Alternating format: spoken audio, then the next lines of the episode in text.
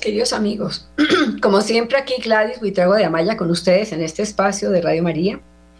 Pendiente siempre de estos momentos en los que tenemos comunicación los días viernes, que para mí son muy especiales. Y tengo hoy un tema que de verdad ha causado un gran impacto. Es un, un programa, es un video, es una producción que se hizo por parte de unos mexicanos, en primer lugar, un director de la película, un productor, que es Eduardo Verástegui, un actor de cine convertido hace cerca de 20 años, y también una cosa importante de un detective de la CIA que fue quien dio origen a este impulso de hacer esta película. Pues bueno, hay cosas muy importantes que debemos tener en cuenta. Yo siempre quiero ponerle mucha fe y mucha fortaleza frente a lo que estamos viviendo. A veces nos sentimos que nuestra patria está como que, o, el mundo en general, con tantas crisis de valores, tantas crisis de la familia, tantos atropellos hacia los niños, tanta injusticia social, tanta pobreza, tanta insensibilidad por parte de los estados que siempre buscan el poder y el dominio lo que sea. Eh, algunos no lo hacen tanto, pero, pero sí tampoco no lo hacen tan sumamente bien como quisiéramos. Eh, pero de todas maneras es el hecho mismo como el Señor está acudiendo en auxilio de nosotros, de la sociedad, de la familia, especialmente de los niños que son los más maltratados, los que más están sufriendo y que son la esperanza del futuro. Porque ¿qué podemos hacer en una sociedad en la que no se cuidan los niños? Son la semilla, es el potencial, es la riqueza del futuro. Si no hay niños bien criados, bien formados, bien educados, las esperanzas para los países, para el mundo en general, se van diluyendo y se van perdiendo. Pues bueno, yo quiero de verdad, de manera muy especial, invitarlos porque estuve encontrando un material muy valioso de un canal de televisión de República Dominicana, en donde hablan lo que ha sido el milagro de la película Sonido de Libertad. Yo quiero que la veamos, la escuchemos. A mí me impactó, son tres periodistas, un hombre, dos mujeres, expertos en el tema de cines cinematografistas en el sentido de que son críticos y comentaristas de cine, pero lo hacen sumamente bien y sobre todo me parece que resaltan los valores esenciales de lo que ha sido esta producción. El trabajo real de, descarnadamente presentar un hecho que seguramente se estaba dando hace mucho tiempo, como lo cuenta la película, pero que estaba oculto por intereses económicos y por intereses de personajes que tienen estas aberraciones y que no tienen sensibilidad ante estos niños a los que torturan y matan. Bueno, escuchemos entonces, los invito a que escuchemos esta entrevista, esta presentación de estos mm, periodistas de televisión de, República Dominicana.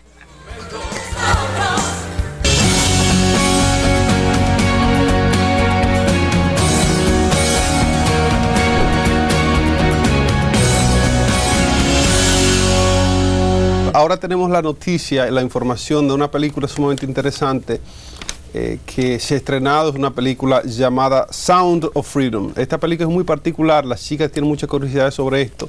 Es una película de esos, eh, estos asuntos inesperados. Esta película desplazó, señores, nada más y nada menos que a la película de Indiana Jones, una película de Disney. Escuchen esto. Solo por encima de este está la película de Tom Cruise de Misión Imposible. Pero esto es interesante porque este filme dio mucha lucha para concretizarse por los temas que trata. Es un tema que tiene que ver con el tráfico sexual de niños, es un tema muy, eh, muy humano y las personas que están detrás de esto es nada más y nada menos que Eduardo Verástegui, que es un cineasta, bueno, actor de novelas de México, ¿ustedes lo recuerdan? ¿Recuerdan ustedes? Activista católico. Activista católico, pero también, también se le sumó a este Tim Ballard, que es un ex agente de la CIA, fundador de Operación Underground Railroad, que se encarga de rescatar a estos muchachos que son víctimas de tráfico sexual, sexual por el mundo. Pero nada más y nada menos que otro señor que es católico también, que hizo y protagonizó La Pasión de Cristo, que la hizo Mel Gibson, es Jim Caviezel. Es un actor sumamente eh, exquisito de Hollywood y es una persona que por coincidencia, por diosidencia o milagrosamente ya había rescatado a uno de esos niños que fueron víctimas. Iván, hay que decir que aparte de la Pasión de Cristo, este actor es el Conde Montecristo. Así es. O sea, el Conde de Montecristo, que es una película ya un poco más, más vieja, pero antes de la Pasión de Cristo era icónica en la carrera de este actor y eh, que en esa película fue que debutó el que hace Superman, Así es. Eh, Cavill. Sí. Que era el hijo de él. Henry Cavill. Henry Cavill, que era una película, es una película, bueno, una de mis grandes favoritas. Entonces, Iván, no es casualidad, además del tema, que esta película pueda tener estos números porque tiene a este actor. Así o sea, este es es. un actor, bueno, también ha participado en Sin Escape con dos de mis grandes favoritos, Sylvester Stallone y Arnold Schwarzenegger. Esta película donde él es el malo. El villano. eh, el villano, un actor que puede hacer de bueno, de malo. De Jesucristo. ah, impresionante. De así es. Impresionante. Así es, pero miren, esto eh, es sumamente interesante porque a esto se- mire, tuvo posición la película porque trataba temas eh, muy sensibles como el tráfico sexual de niños, pero también porque tenía un matiz religioso, porque todos los participantes y la gente que tenía que ver con esto eran católicos.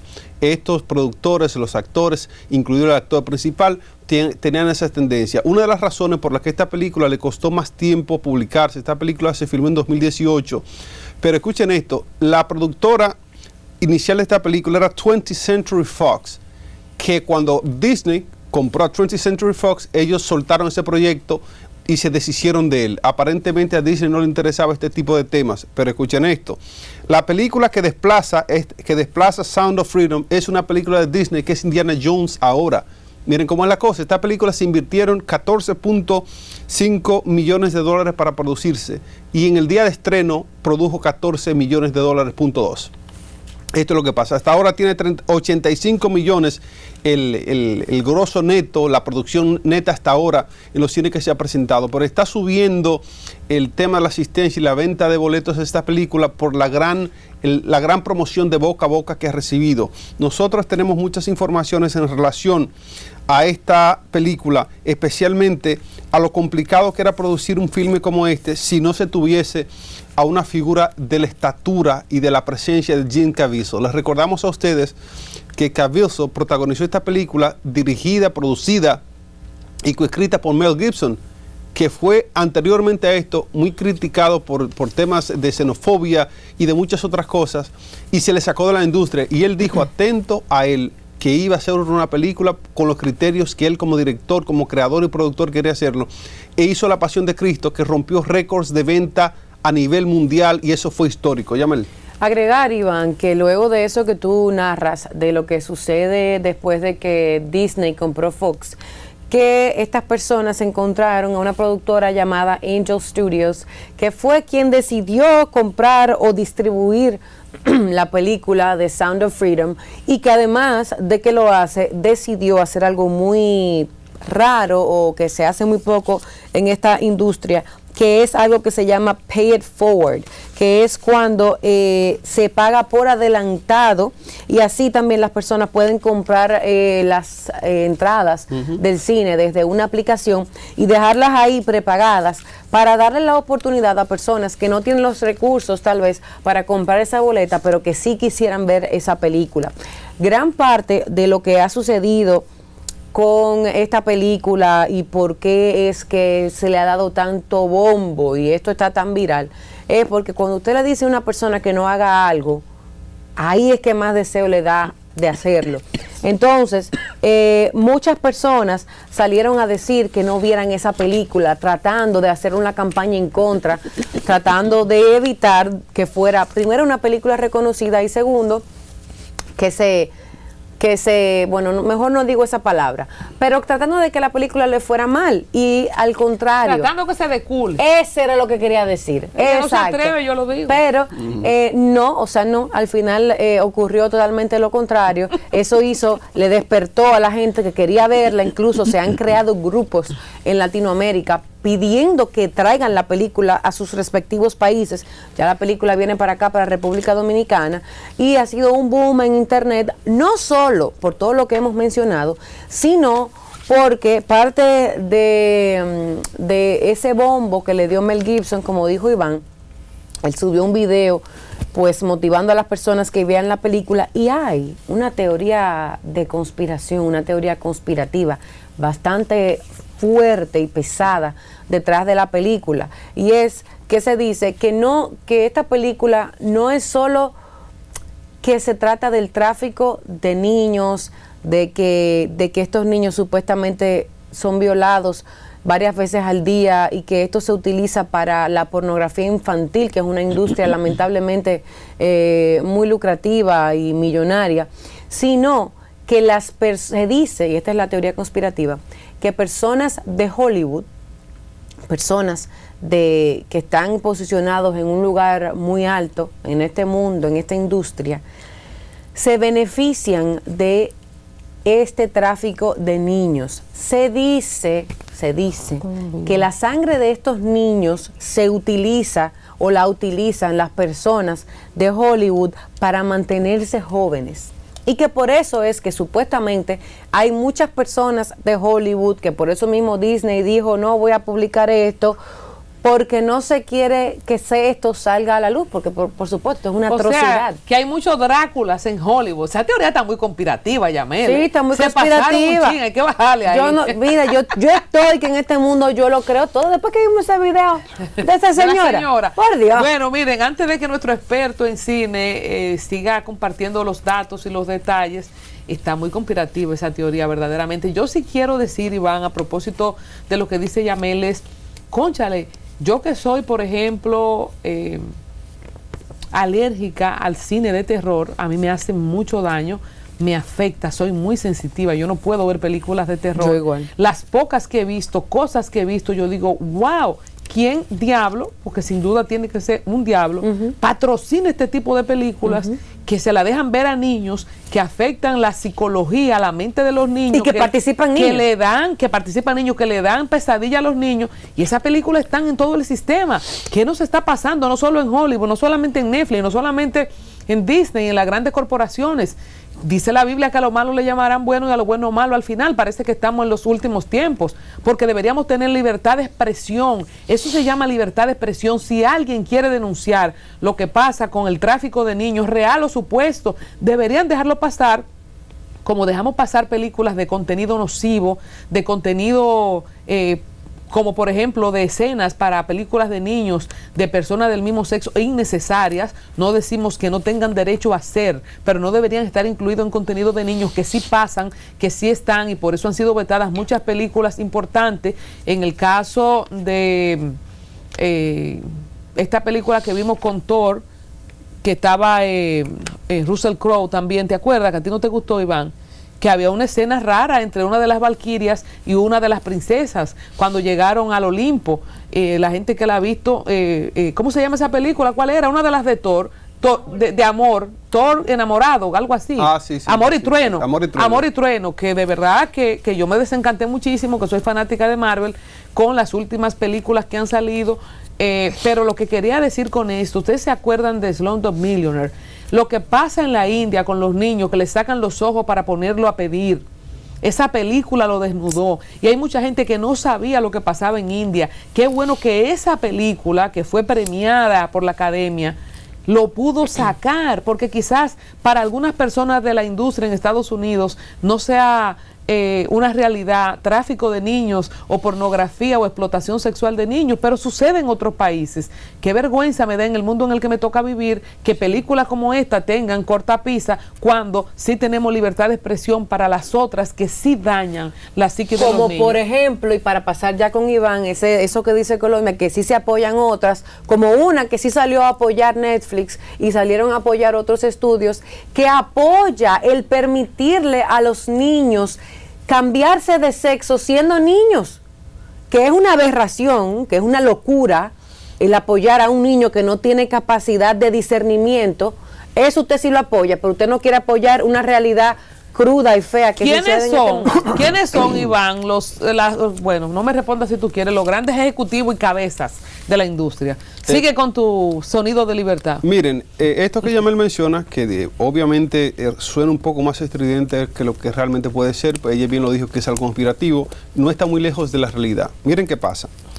Esta película ha visto obstáculos tanto para la producción, para hacerse, como la distribución de la misma el mismo hecho de que Disney estaba en medio de quien compró 20th Century Fox y de que soltaron la película y la sacaron de su cartera, o sea, se deshicieron de ella.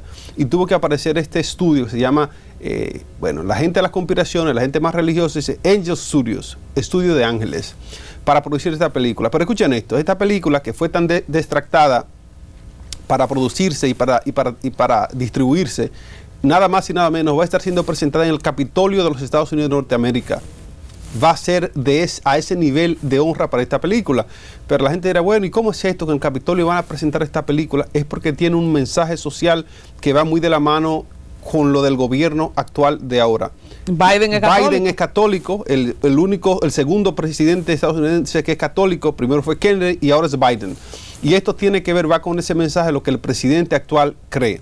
Pero aparte de esto, señores, las chicas aquí muy eh, finamente dieron al traste con las intenciones. Hay órdenes mundiales que se establecen a través de los tiempos y aparentemente nosotros justamente ahora estamos en un orden mundial que es muy pro lo que no era. Es muy pro a la apertura de la sexualidad, a la apertura de que la gente elija lo que quiera hacer, a la apertura de que la gente eh, decida y ame quien tiene que amar, la apertura de que la gente sea y se vista como tenga que vestirse. Bien, eso es libertad. Pero el hecho de que esa libertad se está promoviendo aparentemente con una campaña billonaria detrás de ella y que se esté coartando la libertad de la gente que tiene que ver con principios morales y religiosos como los católicos, aparentemente estas dos cosas están chocando. Pero esta película y nosotros que somos eh, fervientes, apasionados y amantes del cine, entendemos que este arte, el séptimo arte, tiene una capacidad innata de encargarse de dar los mensajes y tocar la fibra sensible de la humanidad sin tener que involucrarse en temas estridentes y políticos, porque esta película está haciendo una denuncia ciertamente, pero en esencia lo que yace en esta película, según los comentarios y análisis que hemos podido leer, es que tiene un mensaje de positivismo en relación a lo que debe hacerse en relación a una situación tan negativa. Lo que los integrantes de esta misma producción, Veraste y que se ha encargado por mucho tiempo a hacer obras filantróficas que tienen que ver con rescate y con ayuda humanitaria, el mismo Cavizo, quien había adoptado por coincidencia, había adoptado ya a una víctima de estas, cuando se enteró, hablamos ahorita cuando el, uno de los productores que les mencioné, se enteró de que esta película de Verástegui estaba en, diligencia para hacerse, Tim Ballard dijo y le comentó de Cabezo, quien era ya conocido, que había adoptado una persona de esta. Tener una persona de la figura y de la estatura de Cabezo, que como, como, como les he dicho, ha sido protagonista de películas taquilleras que han hecho récords de, audiencia, récords de taquilla como esta de Mel Gibson, de la eh, la de Cristo, la, pasión, de, Cristo. Y, el Conde Montecristo. Y poder captar a un tipo de ese nivel para una película muy pequeña de 14 millones de presupuesto era un asunto imposible. Por eso se dice que es un milagro lo que ocurrió con esto. Pero ciertamente hay que ver la balanza, señores, de lo difícil que es poder producir una película de contenido serio, de contenido que aporta a la sociedad, versus hacer una película de entretenimiento, como habló Colombia de Amor y Trueno, que es una película de Marvel Studios que obviamente tiene un presupuesto ilimitado. Estamos viendo a Manny Pérez, qué alegría, el dominicano, amigo nuestro que también va, déjamela ahí, déjamela ahí Axel, la foto de Manny, míralo ahí. Eh, que lo vi de refilón, obviamente yo no he visto la película, la película no ha llegado aquí, eh, vamos a poner el trailer ahorita para despedir, pero es este primerísimo actor dominicano que hizo de Jack Veneno, pero que ha hecho y que ha participado en cine de Hollywood. Qué bello verlo en este, en esta pieza también para la historia. Yo quería, eh, Yamel, subrayar. que debemos repensar en el mundo en el que estamos, porque no debería ser una lucha para presentar esta película no debería ser una lucha ni tener impedimento del status quo del sistema. Deberíamos tener la libertad, así como se ponen las películas como la de Bruno. Ustedes vieron Bruno. O sea, así como se ponen las películas, de, que, porque hay libertad de expresión y para todo público. Deberíamos tener acceso. Yamel tiene algunos detalles de que la película ya viene para acá también, pero deberíamos tener acceso en todos los países a ver esta obra, sea conspirativo o no. Hemos tenido películas de todo corte, de conspiración política de terrorismo, de eh, investigación eh, científica de la, del espacio, del submarino. ¿Por qué no tener una película que está eh, describiendo o que está denunciando explotación de niños y quiénes son esos que impiden que la película llegue y quiénes son los que explotan los niños. Hay que ver, dicen que cuando ¿Quién sale beneficiado de una operación?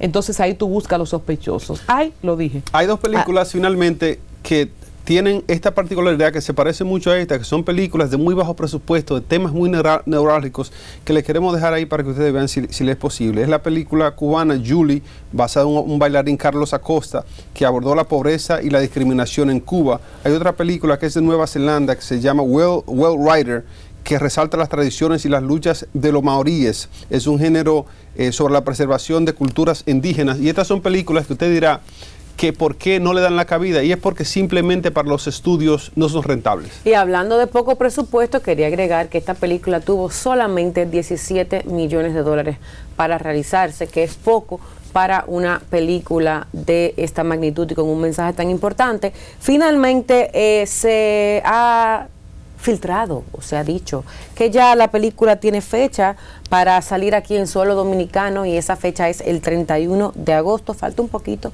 pero me comprometo, nos comprometemos Iván a que en agosto vamos a recordarle a las personas que pasen por el cine, que vayan a ver esta película y que parte de, de la razón por la que debemos ir como dominicanos es para apoyar precisamente a Manny Pérez, que también fue parte de la noticia de cuando se informó que la película viene para acá, pues también que Manny Pérez es parte del elenco de esta película. Ya nos tenemos que ir, señores. Gracias por acompañarnos hasta este momento. Usted sabe que mañana jueves a las 8 de la mañana tiene cita otra vez con nosotros.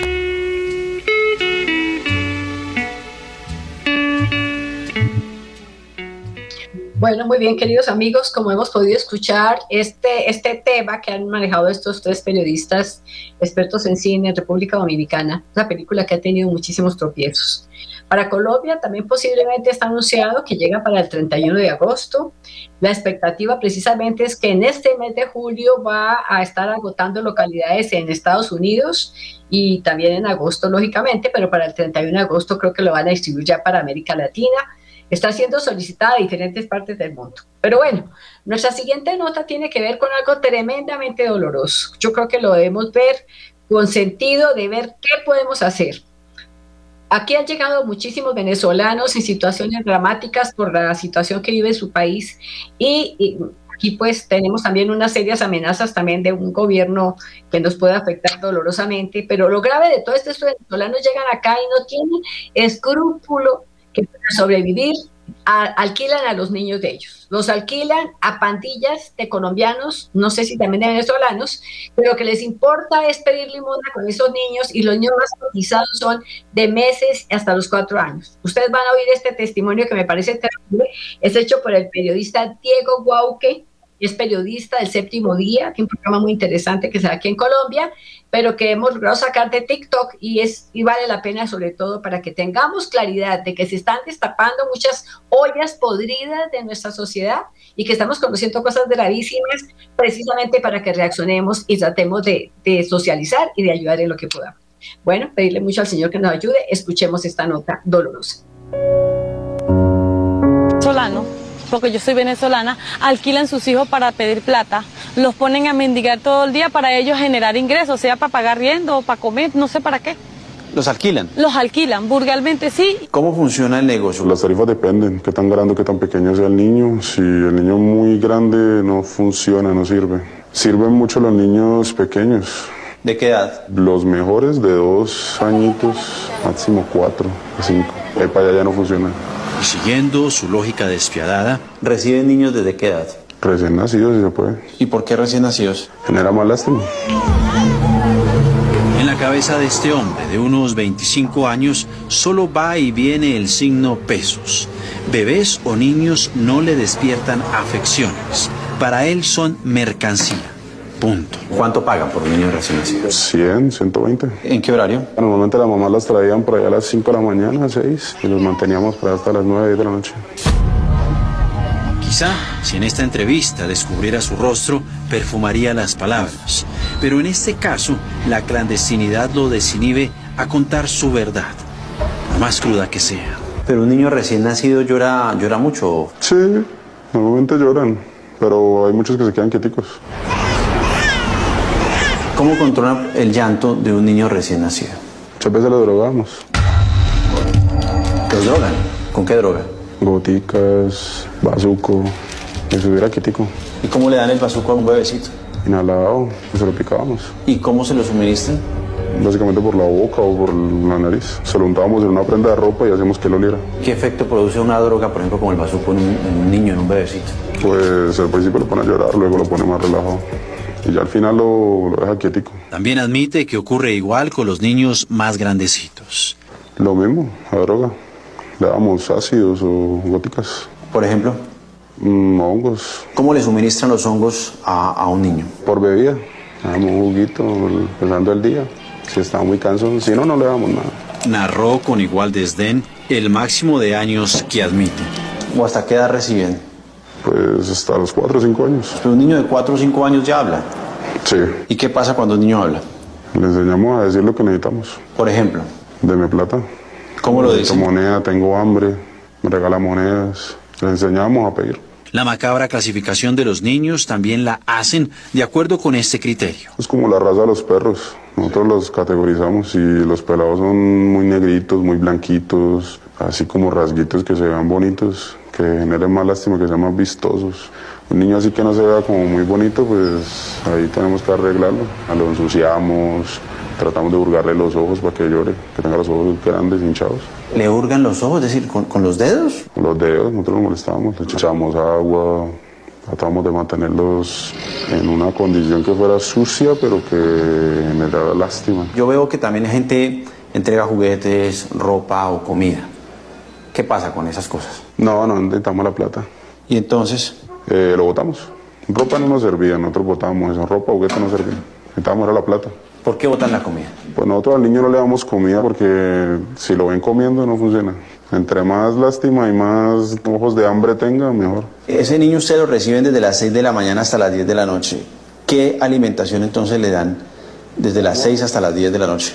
Le damos agua para que se mantenga mojadito y pueda hablar y pero no podíamos darle nada muy pesado porque le cortaba el efecto de la droga. Durante una hora me sacudió la tranquilidad con que narraba. Todo eso que usted me cuenta es absolutamente aterrador, ¿no? ¿No le da compasión, pesar con todo lo que me está contando? Al principio sí, pero da plata y es lo que importa. La oferta está ahí, el negocio es bueno. ¿Qué tipo de personas son ustedes que son capaces de hacerle esto a, un- a una criatura pues, tan indefensa como un bebé o como un niño? Una persona que ve el negocio, pues al principio daba duro, pero ya luego uno se acostumbra, como el día a día. ¿No le da lástima pues tener a los niños, drogarlos, exponerlos de esa manera? Pues sí, pero es parte del trabajo. A criterio de este hombre, un niño en la calle enternece tanto a los transeúntes que logra dejarles a las mafias cifras cercanas a estas. 300, 400. ¿400 mil pesos en un día? Sí se puede, ¿Todo eso recibe un limosnero con un niño alquilado? sí. Supongamos que el mendigo y el niño reunieron al final del día 300 mil pesos. Según este entrevistado, esa plata se reparte de la siguiente forma. 100 o 120 mil pesos para el padre verdadero del bebé o niño. 100 mil pesos quedan en poder del reclutador, es decir, el hombre que entrevisto. 50 mil para el mendigo. Y 50 mil para el campanero, o sea,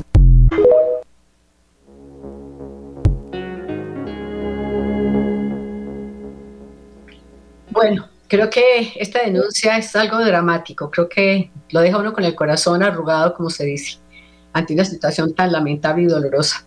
Pero bueno, les tengo también algo, quiero aprovechar el programa para que tengamos mucha información sobre esta película Sonido de Libertad y me ha parecido importantísimo traerles información son- so- sobre eh, Tim, Tim Ballard, que es el, el agente de la CIA que se enamoró de su profesión cuando empezó a descubrir estas cadenas de, maltrato y de, atraco y de robo de los niños en la forma en que los tenían manejándolos como objeto de, sexualidad.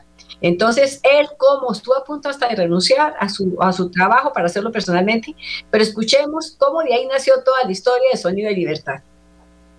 Este hombre compró dos niños en el mercado de sexual infantil para luego adoptarlos y hacerlos legalmente hijos. Tim Ballard lidera una de las organizaciones antitráfico humano más grandes en el mundo. Su misión es acabar con la trata de personas y en especial su organización Operation Underground Railroad está dedicada a rescatar a los niños del tráfico y la explotación. Justo se estrenó en Estados Unidos la película El sonido de la libertad. Y detrás de esta producción está la historia real de un hombre que entregó su vida a la valiente y noble causa de combatir la trata de personas en el mundo. Desde niño Tim quería ser policía. Él dice que su deseo surgió tras un evento traumático que le ocurrió cuando tenía solo 8 años. Él y su hermano se encontraban caminando en una calle de Montrose, Colorado, cuando de pronto se les acercó una camioneta y dos hombres con guantes salieron corriendo de ella hacia ellos. Cuando se percataron de que era un intento de secuestro. Corrieron y entraron a una biblioteca en donde se escondieron. Tim cuenta que a partir de ese momento comenzó a ver el mundo como un lugar muy peligroso para los niños y dice que eso ocasionó que comenzara a encenderse dentro de él una misión. A partir de los 8 años, Tim sabía que él iba a ser un policía. Después de la universidad, lo contrataron para trabajar en la CIA y sentía que su sueño se había cumplido. Ahora como agente de la CIA, su trabajo era recolectar información que le ayudara a mantener la seguridad en todo Estados Unidos y de cada ciudadano. Sin embargo, seis meses después lo separaron de su trabajo soñado y le dijeron, tú vas a luchar específicamente contra los delitos sexuales hacia menores. Tim pensó, esto debe ser una broma, no es mi vocación, no puedo hacerlo. Y es que nadie conocía con exactitud la magnitud de todo lo que estaba sucediendo en los inicios de los 2000. Tim estaba siendo seleccionado para algo muy grande. Él iba a ser parte de la creación de las fuerzas especiales contra los delitos en Internet contra los niños. Pero para ese momento nadie comprendía en su totalidad el tamaño del monstruo al que se estaban enfrentando. Pero pronto Tim comenzó a percatarse del tamaño de la situación al conocer las cifras tan abrumadoras de estos delitos. Y es que en ese momento el tráfico sexual infantil era la empresa criminal de más rápido crecimiento en el mundo. Fue ahí que Tim sintió que su misión realmente comenzaba. Su primer caso fue revisar un montón de CDs y material que la policía había confiscado. Se topó con una inmensa cantidad de pornografía infantil. Durante la investigación, parte de su trabajo era analizar los videos. Y él cuenta que en uno de esos videos había tres niños pequeños que tenían aproximadamente 3, 5 y 8 años, la misma edad que sus hijos. Dice que incluso se parecían a sus niños. Tenían cabello rubio, ojos azules. Tim recuerda que al estar viendo eso, no podía creer lo que estaba presenciando. Él pensaba que la explotación de menores era algo diferente, que quizás solo se trataba de adolescentes de 15 o 16 años que incluso podían parecer adultos. No podía asimilar el hecho de que niños preadolescentes también podían ser abusados. El hecho de ser padre de niños de la misma edad que los que aparecían en el video fue una experiencia muy traumática y aterradora para Tim. Ese día salió desesperado de su oficina e inmediatamente se dirigió a la escuela de sus hijos. Les mintió a los maestros para poder sacar a sus niños de la escuela. Les dijo que tenían una cita con el dentista. Tim cuenta que sentía el corazón roto y que no podía contener las lágrimas. Lo único que deseaba en ese momento era abrazar a sus hijos y decirles que los amaba. Cuando habló con sus jefes y les contó su experiencia, lo enviaron a terapia, que es parte del protocolo que un agente debe seguir luego de una situación traumática. Allí entrenaron a Tim para no ver a sus hijos en los rostros de las víctimas. Tiempo después, un día Tim recibió la información de que en Haití había un orfanato falso que vendía niños a pedófilos. Y esta no era una misión que le asignaron en su trabajo. De manera que para poder tomar esta misión de rescatar a estos niños, Tim tuvo que renunciar a su empleo, ya que necesitaba mucho tiempo para poder hacerse pasar por un compañero niños e infiltrarse en aquel falso orfanato de Haití. Y debido a que en aquel orfanato había un niño estadounidense que había sido secuestrado en Haití, el gobierno haitiano colaboró con Tim, quien pudo recibir mucha información de inteligencia antidelincuencial sobre este falso orfanato. Ballard tuvo que trabajar con la policía haitiana, quienes le decían, no sabemos qué es este lugar, no está registrado como orfanato, claramente están vendiendo niños. Cuando por fin se encontraba parado frente al falso orfanato, siguiendo las instrucciones del gobierno haitiano para poder entrar encubierto, ellos le dijeron, si ellos te ven tienes que comprarlo porque así los atraparemos en el acto. Es la única manera de evidenciar sus intenciones y todo lo que están haciendo. Así que Tim comenzó a asustarse y a llenarse de náuseas al pensar en todos esos niños y recordar a sus hijos. Sin embargo, luego de luchar un poco con sus emociones, puso en práctica la meditación que había aprendido en terapia y logró calmarse. Ahora sí, Tim estaba listo para entrar al falso orfanato. Entró al lugar y en cuestión de minutos ya le estaban ofreciendo lo que sea que él quisiera. Dice que fue como si estuviera entrando a una tienda de mascotas. Este de aquí es hermoso, ese hace esto, aquel hace aquello. Mientras Tim contenía sus emociones, vio a un niño pequeño que miraba hacia el otro lado de la habitación. Dice que sintió una conexión muy especial cuando el niño volteó a verlo. Un niño de alrededor de un año y medio me miró directamente y levantó las manos en el aire mientras se acercaba a mí. Él lo cargó y lo abrazó y en ese momento sintió como un llamado, como si Dios le estuviera diciendo que ese era el niño que debía comprar. Mientras se iba adentrando en lo más profundo de esa construcción maloliente y oscura, todo se iba volviendo más De pronto vio una niña que tenía una herida sangrienta sobre su ojo, y es que las evidencias de abuso estaban por todos lados. También había ahí un hombre a quien llamaban el maestro, quien llevaba un látigo alrededor de su cuello. Sin embargo, lo que más llamaba la atención de Tim en ese momento era esa niña. Por alguna razón la niña lo miraba con enojo como si estuviera muy molesta y a punto de gritarle. Tim se acercó y le regaló una barra de chocolate y le dijo que la tomara y fuera a comérsela afuera. Tim estaba seguro de que eso funcionaría porque los niños siempre se emocionan con los dulces. Pero en ese momento la niña hizo algo que nunca había visto hacer a ningún otro niño. Ella tomó esa barra de chocolate y la partió por la mitad. Lo hizo automáticamente como si fuera un reflejo, sin pensarlo. Y rápidamente puso la otra mitad de la barra en las manos del pequeño niño que cargaba Tim. Él dice que en ese momento entendió que el niño que cargaba en sus brazos se trataba del pequeño hermanito Ballard no pudo contenerse más y rompió por primera vez la regla fundamental de las operaciones encubiertas,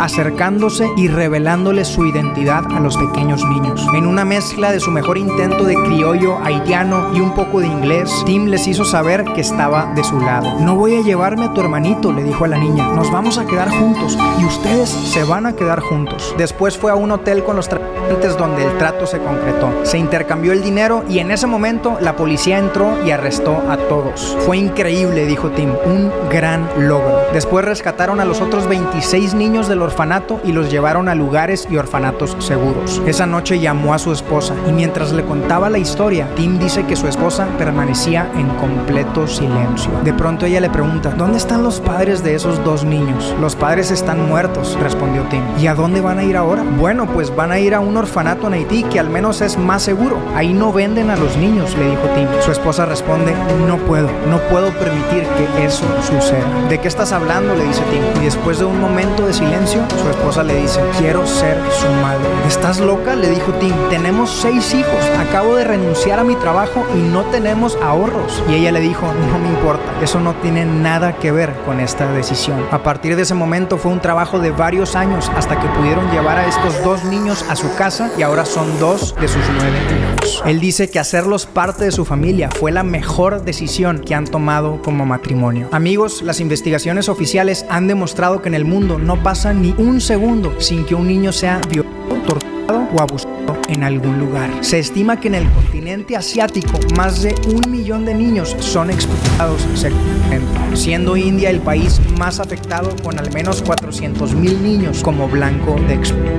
En Estados Unidos, más de 300 mil niños se ven afectados por algún trato sexual y abusivo. En México, más de 90 mil. En Sudáfrica, cerca de 30 mil niños se involucran en la prostitución. Lamentablemente, más de 5.5 millones de niños en el mundo son víctimas del crimen de de personas y expulsión sexual. Y amigos, este número fue el estimado oficial presentado por ILO, una organización de la ONU, en el 2017. Hoy son mucho más de 5 millones y medio. Y el número sigue creciendo y creciendo. Tim dice que cada padre debería estar al pendiente de con quién hablan sus hijos. Si juegan videojuegos, con quiénes juegan. Porque dice que hay muchos niños que podrían estar jugando videojuegos en línea sin siquiera darse cuenta que hay un lo del otro lado de la pantalla. Ballard está seguro de que hay personas que participan en este crimen, que ocupan los niveles más altos de corporaciones importantes e incluso del mismo gobierno. Dice que él comprende completamente a las personas que dicen, no quiero hablar de esto, tengo nietos, tengo hijos, me incomoda. Sin embargo, Tim menciona que es importante estar informados e involucrarnos en el tema, al menos de esa manera. Estar alertas de qué les enseñan a nuestros hijos, incluso en la escuela. Los padres tienen que despertar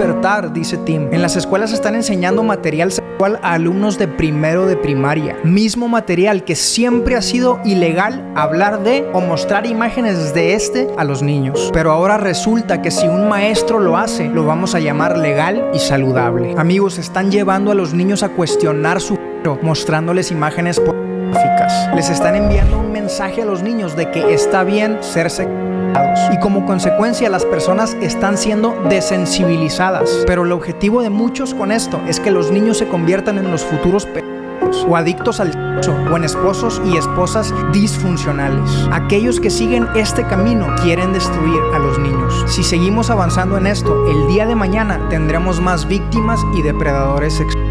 Los padres deberían conocer todo lo que existe en cualquier dispositivo o plataforma digital que utilicen sus hijos, ya sea un iPad, iPhone o cualquier dispositivo celular o computadora que utilicen.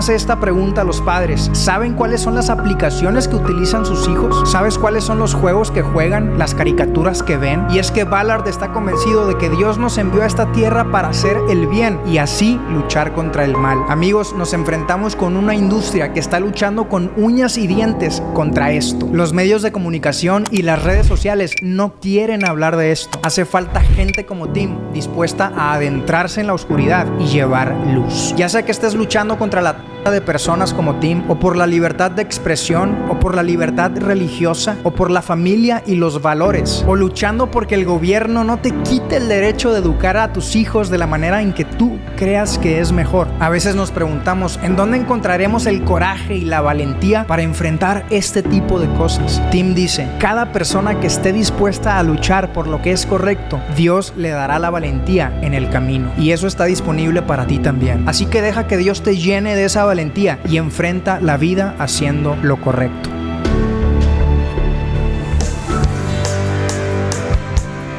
Llegado al final de nuestro programa. Como ven, ha sido intenso lo que hemos tratado. Escuchemos esa voz de alerta para que Dios, que nos indica que debemos trabajar por Él, hagamos toda la labor social defendiendo a nuestros niños, protegiendo a los niños de la sociedad.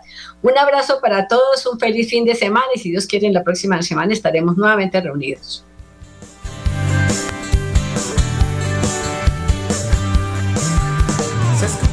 Todo el mundo las voces que quieren paz, pero lo hacen por su lado sin buscar la unidad.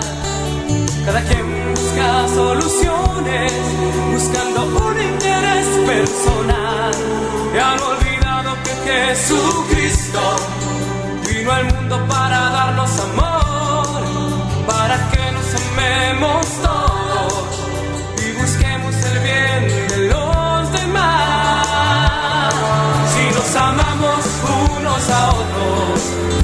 palabras, sino de corazón. Si mantenemos nuestras manos unidas, nuestro mundo cambiará.